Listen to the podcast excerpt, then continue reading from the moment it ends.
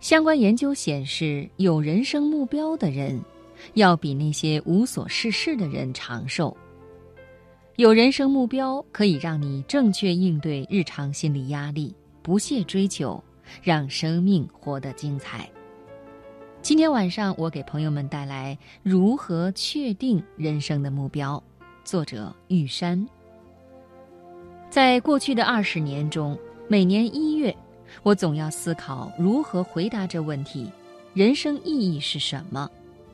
这也是头等重要的问题。从哲学和实践上都要明白如何而活。我曾作为材质策划创立人而深思，名人箴言也是每天生命经历的提炼。做这个简单练习可以帮助你长寿。据二零一四年研究。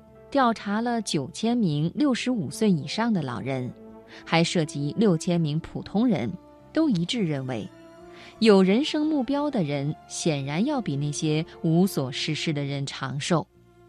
这与普通的人生意义似乎无关。无论是个性创建或者利他，对问题能回答才是关键。与人生长寿联系是有原因的。有人生目标可以让你正确的应对日常生活中的心理压力。那些认为生命有意义的人，更希望通过自己的行为促进身心的健康。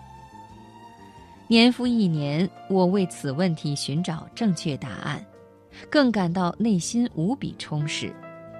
在任何确定时间，并没有主观的答案，仅是正确而已。伟大的思想家经常提出发人深省的问题，你从其字句就可以启发灵感。柏拉图是生活在两千三百年前的希腊哲学家，他认为爱是照亮人生前进的灯塔，并让他生活得更好。作家托尔斯泰写道：“生命的唯一意义就是服务人类。”爱因斯坦认为。为他人而活的生命最崇高。马丁·路德·金提出伤感问题：人生最永恒和迫切的问题是你能为他人做什么？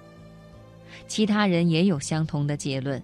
苏格兰的橄榄球传奇人物亨登森以诗样语言说道：“生命的确切意义就是栽树，让别人在下面乘凉。”演员哥德堡把生命比喻为，把小小火炬点亮，引导黑暗中的人们前行。我最喜欢的答案就是作家伯恩所描述的：生命的目的就是有目标的人生。有些对生命的总结是主观的，但并没有重大隐含意义。有一位作家在日记中写道。我的生命仅有一种意义，个体的范围，个体的布局，像个人的小说，但却让每人阅读。